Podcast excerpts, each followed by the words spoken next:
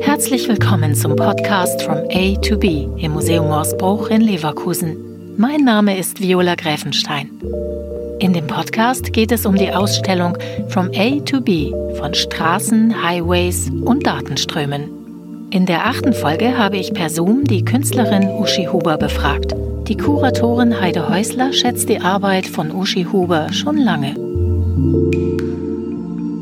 Uschi Hubers Fotobuch Autobahn steht schon seit langer Zeit, ja letztlich seit 20 Jahren in meinem Bücherschrank. Und es war völlig klar, dass sie mit ihrer Arbeit Teil der Ausstellung sein muss, weil sie sich eben sehr dezidiert mit dem Bauwerk Autobahn und mit ähm, den Logiken dieser Infrastruktur in ihrer Arbeit auseinandersetzt.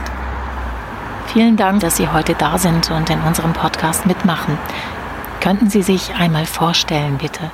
Ja, mein Name ist Uschi Huber. Ich ähm, lebe in Köln. Ich arbeite künstlerisch hauptsächlich mit Fotografie, Video, aber auch im Format von Publikationen, ebenso räumliche Installationen.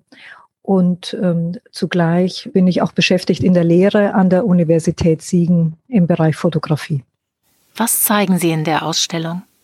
Ich zeige Autobahn. Das ist eine Fotoserie mit im Grunde genommen über 50 Bildern. Ich zeige einen Ausschnitt ähm, aus der Serie, die auch schon einige Jahre ähm, alt ist. Aber genau, ich freue mich, dass die jetzt hier nochmal zu sehen ist und aktualisiert wird sozusagen.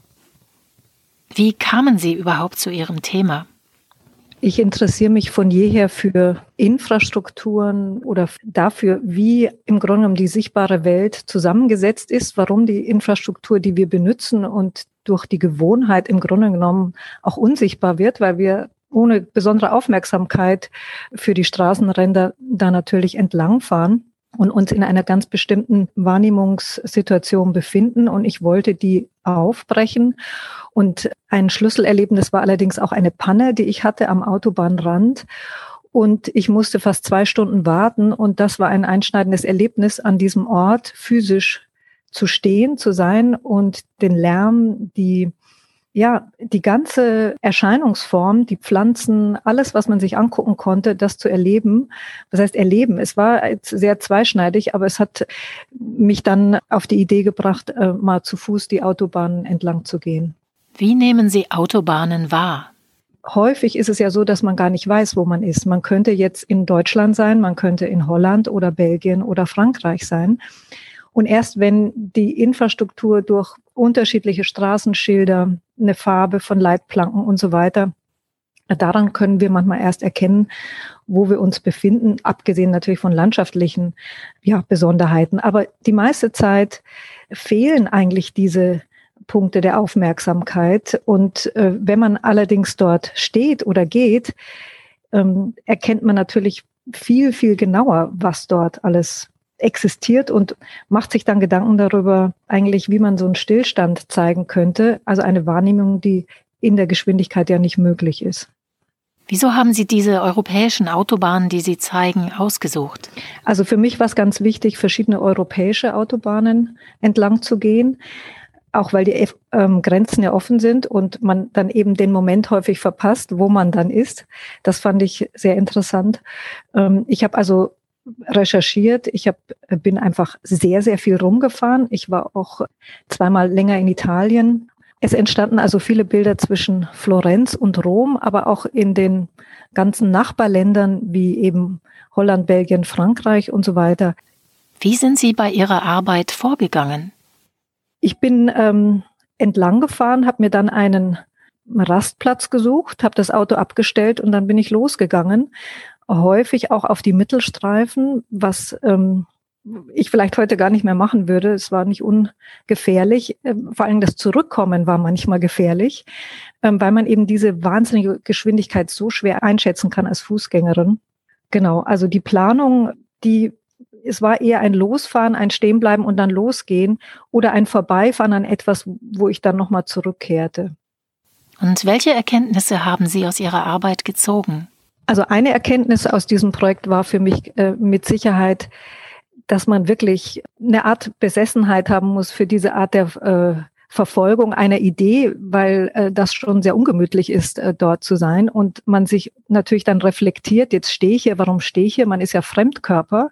Es ist wirklich, also das war eine Erkenntnis, äh, dass es sozusagen wichtig ist, sich aus der Standardperspektive heraus zu katapultieren und sich in solche Situationen zu begeben für die künstlerische Arbeit. Das fand ich wichtig. Würden Sie heute nochmal so das Thema angehen? Ich würde das Thema ähm, insofern anders umsetzen, als dass ich ähm, mich auch im Moment äh, stark für die landschaftlichen oder beziehungsweise die pflanzlichen oder ähm, brachenartigen Aspekte interessiere, weniger für das Bauwerk Autobahn. Hm, ich habe auch angefangen, im Nachgang zu dieser Serie, der ich mich ja jetzt wieder für die Ausstellung beschäftigt habe, neue Bilder zu machen am Straßenrand. Eben aber allerdings, wo es mir eher um die sogenannte dritte Landschaft geht was ist die dritte Landschaft? Die dritte Landschaft ist ein Thema, das aufgrund von der Ausweitung von solchen Strukturen wie Autobahnen eben ein Thema ist oder im Grunde genommen überhaupt der Verbrauch der Landschaft durch Bauwerke, durch Zivilisation.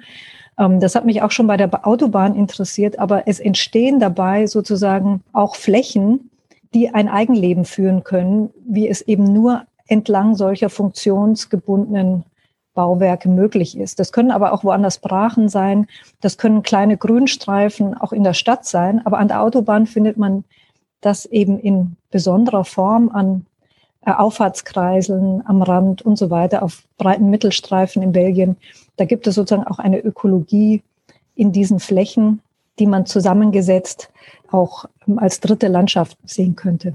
Was findet man denn alles entlang der Autobahnen? Ja, da gibt's Müll, ähm, da gibt's sehr vieles. Äh, es gibt Prostitution entlang der Autobahn. Es ist ein, ähm, eine Art rechtsfreier Raum, den man da betritt. Ähm, der ist nicht wirklich rechtsfrei, aber es ist, fühlt sich so an. Und, aber gleichzeitig ist es eben auch ein, ein Freiraum für bestimmte Pflanzen oder Lebensformen oder auch ästhetische Landschaften, Stücke von Landschaften, die ich absolut wert finde, die auch zu fotografieren. Wie so eine Art Mikrokosmos? Ja, Mikrokosmos kann man so sagen. Und aber auch das ist alles geplant, äh, zumindest bei der Autobahn. Es sind ja die Rasenmischungen geplant, die Gehölze, die dort gepflanzt werden, die Winkel, in denen sie äh, zur Fahrbahn stehen und so weiter. Das ist alles festgelegt. Es gibt nichts, was wir sehen, was nicht gewollt ist. Das ist uns nicht bewusst. Wer legt das fest? Das wird festgelegt von den jeweiligen Planern, den äh, Ministerien für Straßenwesen. Es gibt Handbücher, Richtlinienbücher und in dem Buch Autobahn, was ich damals ja auch herausgebracht habe, sind viele Zitate. Das wird man auch in der Ausstellung sehen unter den Bildern. Es sind eben Zitate aus diesen äh, Handbüchern, wie Autobahnen gebaut werden, zitiert, herausgelöst. Ja, und das ist, das ist sehr erstaunlich, weil die Planer selbst auch von der Schönheit ihrer Arbeit sprechen. Können Sie ein Beispiel für die Planung nennen? Pflanzen haben natürlich äh, vielerlei ähm, Aufgaben. Sie müssen auf Parkplätzen Schatten spenden, aber zum Beispiel ganz wichtig ist, dass man bei der hohen Geschwindigkeit Kurven von weitem schon erkennen muss.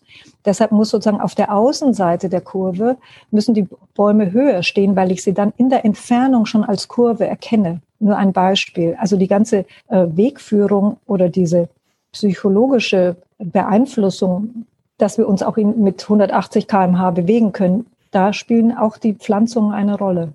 Wie sehen Sie die Zukunft der Autobahnen? Ja, die Autobahn wird erstmal als Phänomen natürlich bleiben. Als größtes zusammenhängendes Bauwerk Europas äh, wird es nicht verschwinden. Diese Wand, die erstmal viele Landschaften auch durchschneidet, sie wird immer weiter ausgebaut. Ich glaube, es werden nicht mehr so viele Autobahnen dazukommen, aber der Ausbau zur drei, vier, fünfspurigkeit läuft ja auf vollen Touren. Und ähm, leider ist es so, dass die Verkehrsplanung von vor 20 Jahren teilweise heute noch ausgeführt wird. Das ist das riesige Problem, dass die Aktualisierung nicht stattfindet oder eben mit großer Verzögerung, dass wir zeitgemäß darauf reagieren den Boden nicht weiter zu versiegeln und die Güter auf die Schiene zu bringen. Das war die achte Podcast-Folge zur Ausstellung From A to B im Museum Morsbruch in Leverkusen. Wenn Sie noch mehr über die Künstlerinnen oder Künstler erfahren möchten, dann abonnieren Sie am besten unseren Podcast, damit Sie nichts verpassen. Jeden Sonntag gibt es neue Folgen zur Ausstellung. Wenn es Ihnen gefallen hat, freuen wir uns auch über eine Bewertung auf den Podcast-Plattformen. In der nächsten Folge geht es um die Arbeiten von Henrik Spohler. Der Fotograf hat sich auf die Reise zu den Räumen gemacht, in denen digitale Bewegungen von A nach B passieren.